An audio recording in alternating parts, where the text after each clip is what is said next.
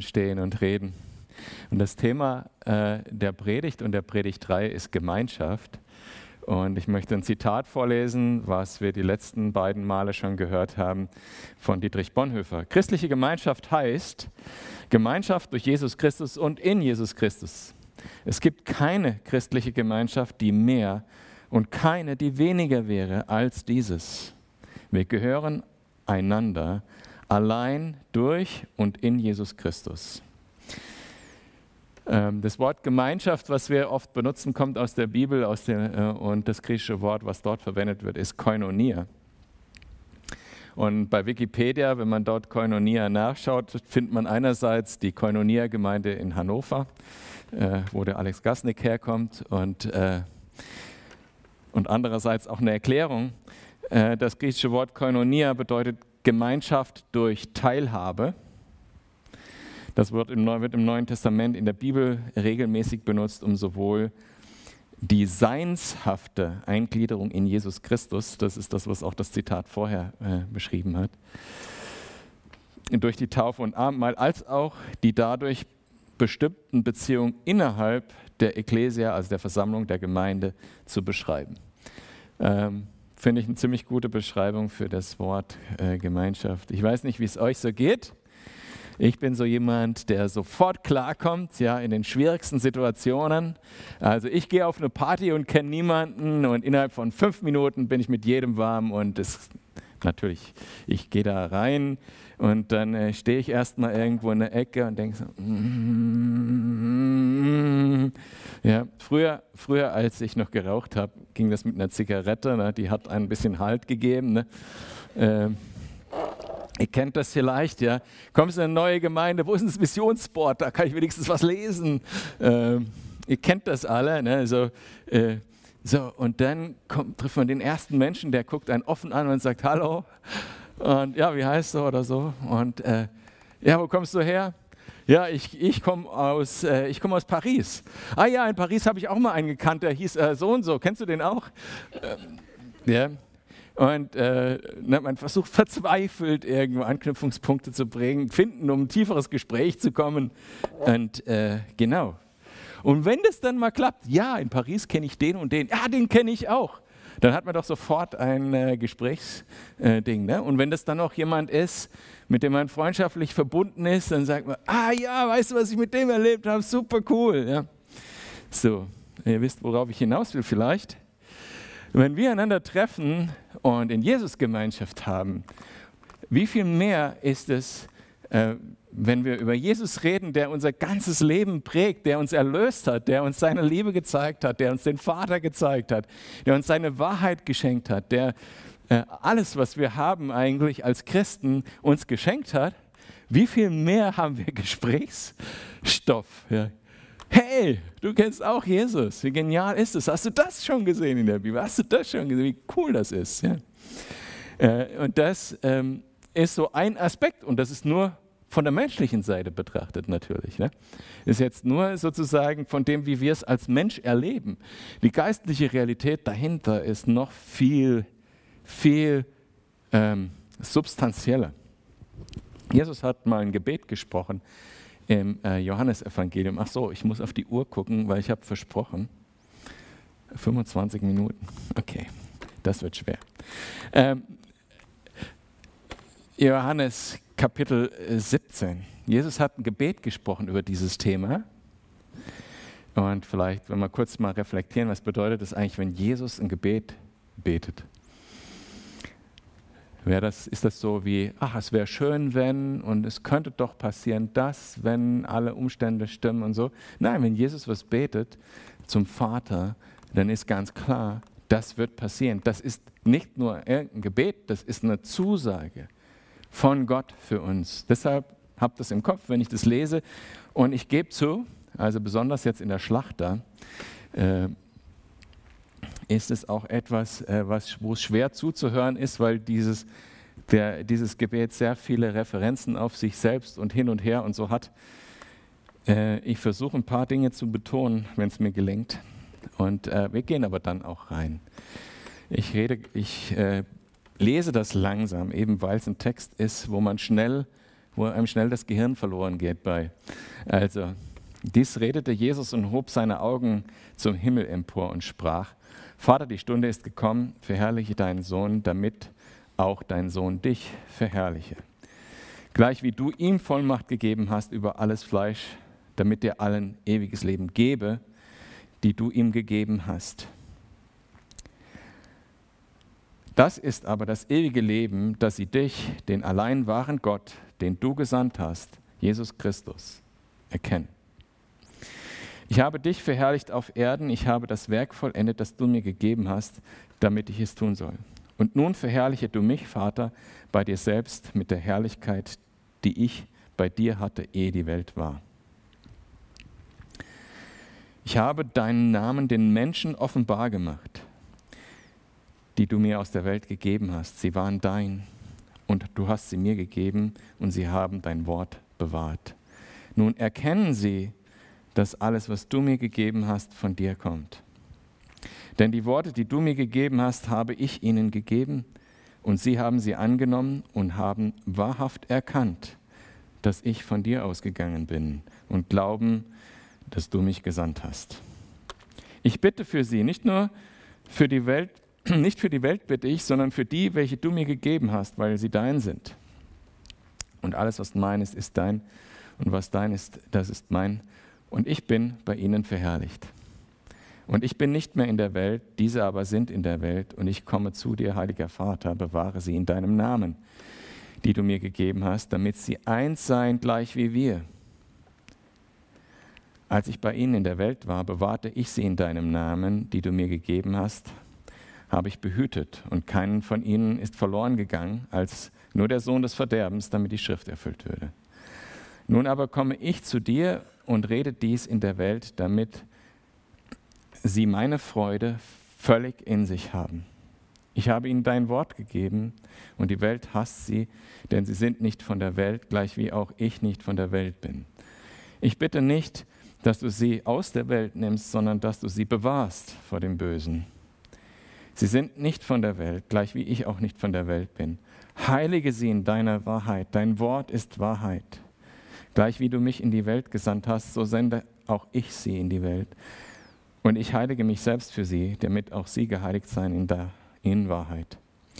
Ich bitte aber nicht für diese allein, sondern auch für die, welche durch ihr Wort an mich glauben werden auf dass sie alle eins seien, gleich wie du, Vater, in mir und ich in dir, auf dass auch sie in uns eins seien, damit die Welt glaube, dass du mich gesandt hast. Und ich habe die Herrlichkeit, die du mir gegeben hast, ihnen gegeben, auf dass sie eins seien, gleich wie wir eins sind. Ich in ihnen und du in mir, damit sie zu vollendeter Einheit gelangen. Und damit die Welt erkenne, dass du mich gesandt hast und sie geliebt gleich wie du mich liebst. Vater, ich will, dass wo ich bin, auch die bei mir sein, die du mir gegeben hast, damit sie meine Herrlichkeit sehen, die du mir gegeben hast. Denn du hast mich geliebt von der Grundlegung der Welt. Gerechter Vater, die Welt erkennt dich nicht, ich aber erkenne dich und diese erkennen, dass du mich gesandt hast. Und ich habe ihnen deinen Namen verkündigt und ich werde ihn verkündigen, damit die Liebe, mit der du mich liebst, in ihnen sei und ich in ihnen. Amen. Können wir zustimmen? Ja. Ihr merkt schon, was ich meine. Es ist ein Text, der sehr viele so zirkuläre Bezüge und so weiter hat. Und äh, ein wahnsinnig starker Text. Ja. Man spürt das, aber man kann es nicht so richtig greifen, wenn man das liest. Was mir dann hilft, wenn ich dann so einen Text rangehe, ist Statistik. Ich zähle mal Worte zum Beispiel. Ja.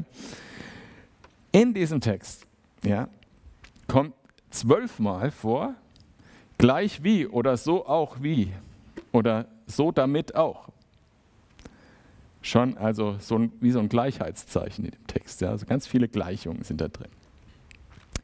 Allein fünfmal davon ist diese Formulierung, damit sie eins sind, wie wir eins sind. In Vers 11, in Vers 21, Vers 22, Vers 23, in Vers 26. Damit sie eins sind, wie wir eins sind. Fünfmal. Damit wir als Gemeinde eins sind, so wie der Vater, Sohn und Heiliger Geist eins sind. Und und wir zusammen eins sind. Das ist das Anliegen, Hauptanliegen von diesem Gebet. Und dieses Gebet ist direkt für uns und an uns gesprochen. Wir können das aus Vers 20 entnehmen. Ne? Nicht nur allein für die, die du mir jetzt gegeben hast, solange ich hier auf der Welt war, sondern die, die auch glauben werden aufgrund des Zeugnisses von denen. Also wir. Das hat Jesus für dich, für mich, für uns als Gemeinde gebetet, damit wir eins sind, so wie der Vater, Sohn, der Heilige Geist eins sind. Krass, oder? Und ähm, wenn wir so mit men unseren menschlichen, ähm,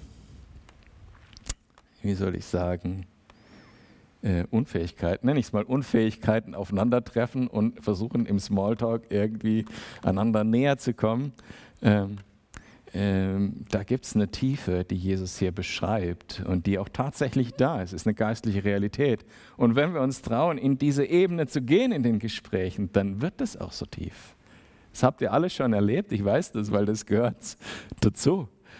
Aber äh, wir könnten das wirklich jeden Sonntag, jeden Mittwoch erleben, wenn wir Jesus in das Zentrum dieser Gespräche stellen.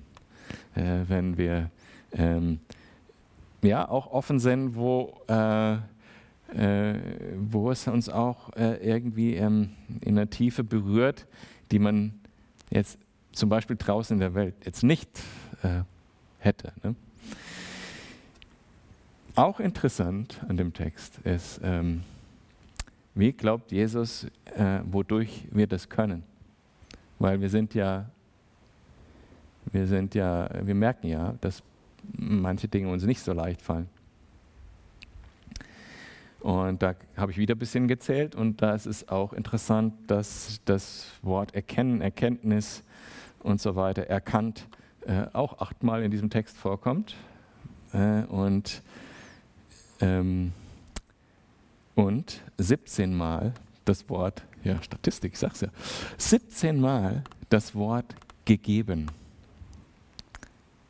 Gegeben. Das ist uns gegeben. Gut, der Vater hat ganz viel Jesus gegeben und was er gegeben bekommen hat, hat er weitergegeben an uns. Also von den 17 Mal ist äh, die Erwähnung, dass der Vater was Jesus gegeben hat. Uns hat er Jesus gegeben zum Beispiel. Aber fünfmal ist auch die Rede davon, dass Jesus uns etwas gegeben hat. Und das sind die, das sind die Ressourcen, das ist die Befähigung von Gott, dass wir das leben können, diese Einheit. Äh, er hat uns ewiges Leben gegeben. Vers 2. Er hat uns gegeben, dass wir Gott kennen. Steht zweimal in dem Text, dass er uns seinen, den Namen des Vaters offenbart hat. Das meint nichts anderes, als dass wir Gott wirklich kennen. Dass wir Gott wirklich kennen. Dass wir Gott wirklich kennen. Er hat uns seinen Namen offenbart. Und er hat uns die Worte des Vaters, die Worte der Wahrheit gegeben damit wir aus diesem Wort leben können. Und er hat uns seine Herrlichkeit offenbart. Also das ist noch mal tiefer als Gott kennen. Also nicht nur kennen, so, sondern auch wirklich verstehen, wie herrlich das ist, was wir da kennen. Das hat er uns gegeben. Das ist noch tiefer, dass wir es wirklich annehmen können, welcher Reichtum darin liegt, Gott zu kennen hat uns seine Herrlichkeit offenbart und hat uns auch diese Herrlichkeit äh, gezeigt, ähm, die Jesus selber betrifft. Ja, und davon lesen wir ganz viel in Offenbarung. Nämlich die Herrlichkeit, dass der Löwe Judas zum Lamm geworden ist, das geschlachtet wird für die Sünde der Welt. Das ist eine Herrlichkeit, die nur Gott hat. Er hat alle Macht, das ist eine Herrlichkeit. Aber er wählt, in Sanftmut uns zu erlösen und nicht durch Gewalt. Das ist, das ist die Herrlichkeit Gottes. Und nicht zuletzt in Vers 26 hat er seine Liebe uns gegeben. Das sind die Ressourcen, die uns Gott gegeben hat. Das sind die Ressourcen, wo Gott gesagt hat, das habe ich euch ge gegeben. Das habe ich euch gezeigt. Das habt ihr erkannt, weil ich es euch gesagt habe. Das ist euch gegeben. Und ich meine, das sind ähm, wirklich das ist etwas, wo wir sagen können, ich glaube, das ist mir gegeben. Wo wir sagen können, ich kenne Gott wirklich. Das, was ich glaube, das stimmt. Das, was ich höre, ich erkenne es, wenn es, wenn es stimmt. Ich kenne den Vater. Das ist uns gegeben. Das ewige Leben, es ist uns gegeben. Da müssen wir uns nicht dran verbiegen. Es ist uns gegeben. Das wissen wir.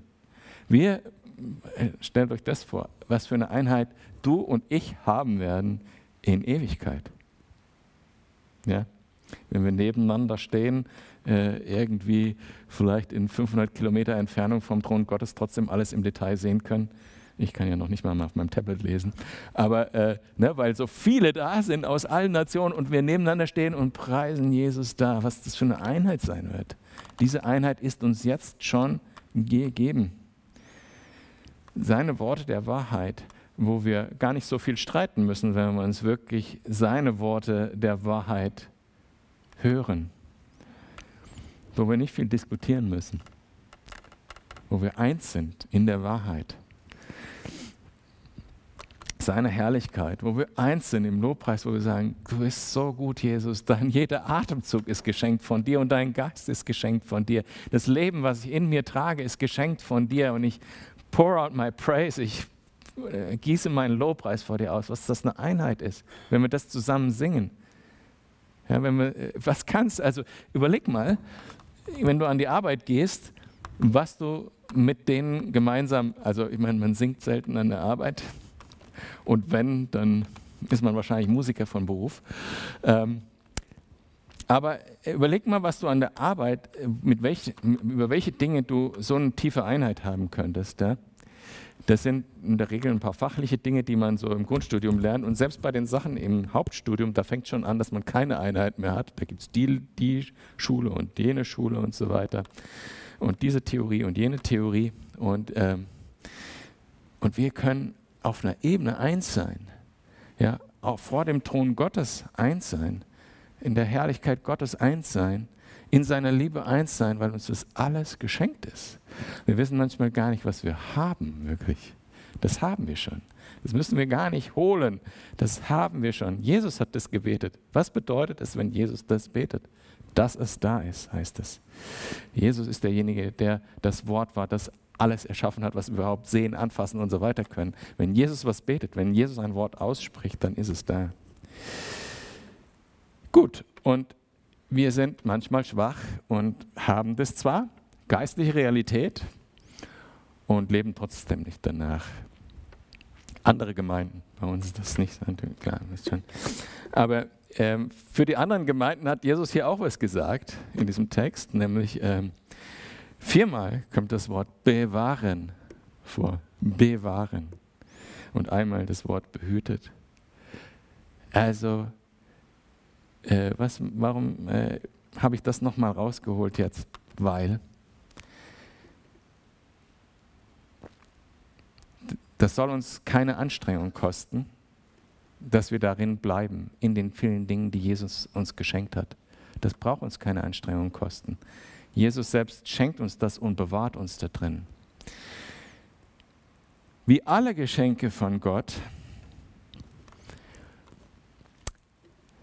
Es ist die Frage, ob ich es annehme, ob ich ihm durch den Glauben, durch das Vertrauen auf das, dass Jesus das gesagt hat und dass das dann auch stimmt, stimmen tut, ne? äh, im Vertrauen darauf das auslebe. Äh, und da ist Gott eben niemand, der äh, sagt, so, ich mache das jetzt mit dir la Marietten äh, Pappetier, äh, Marietten, Mari Marionettenspieler, und sagt, so, ich mache jetzt, dass du Gemeinschaft hast mit dem, la la la la la, sondern er lässt uns die Freiheit, dass wir das ausleben. Aber die Ressource, das, was, was es ausmacht, die Tiefe davon, das ist in jedem einzelnen Herzen, was Jesus liebt. Jeder Einzelne, der hier sitzt. Warum wir uns dieses Herz nicht aufmachen im Vertrauen, oft weiß ich nicht. Aber wenn wir das tun, ist es ein großes Geschenk, was wir dann erfahren von Gott nämlich das Geschenk der Einheit und dass wir Gottes Liebe wirklich erfahren durch diese Einheit. Und dazu braucht es Vertrauen. In allererster Linie auf Jesus. Ähm, das ist äh, so ein ganz, ganz toller geistlicher Vater von mir, der äh, schon lange nicht mehr lebt. Der hat mal zum Thema äh, Eheseelsorge folgendes Bild benutzt. Ja. Wenn ähm, zwei äh, Personen, die verheiratet sind, sich gemeinsam auf Jesus ausrichten und da auf dem Weg sind, dann wachsen die auch zusammen. Äh, und das passiert auch auf der normalen gemeinschaftlichen Ebene. Wenn wir gemeinsam uns auf Jesus ausrichten, dann werden wir mehr eins. Das meint, das meinte ich am Anfang mit diesem Beispiel. Ne?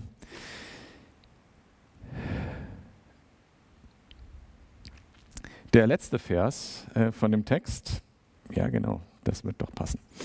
Der letzte Vers in diesem Text äh, ist der Vers, wo literarisch das nochmal einfach krass kulminiert, weil, äh, ich muss mal ganz kurz die Bibel nochmal aufmachen, damit ich es genau sage. Also wenn wir, wenn wir vorher äh, oft diese Phrase so lesen, da, auf dass sie eins seien, gleich wie wir eins sind, wie zum Beispiel in Vers 22 oder so, ähm, dann kulminiert das in einer Ergänzung dieses, dieser Aussage in Vers 26, damit die Liebe, mit der du mich liebst, also mit der der Vater Jesus liebt, damit die Liebe, mit der du mich liebst, in ihnen sei und ich in ihnen. Was das für ein Geschenk ist, wenn wir das leben als Gemeinde, das ist krass. Das ist krass. Und äh, ich finde das total stark, dass Jesus hier nicht sagt, damit die Liebe, mit der ich dich liebe, Vater, sondern mit dieser Gewissheit, mit der Jesus hier betet, dürfen wir auch beten. Damit die Liebe, mit der du, Jesus, mich liebst, auch in mir sei. Ich transponiere das jetzt einen Schritt weiter, diesen, diesen Vers, damit die Liebe, mit der du mich liebst, Jesus, in mir auch sei und ich in Jesus. Das Gebet, das möchte ich für euch beten und euch danach am Ende des Gottesdienstes auch mit diesen Worten segnen.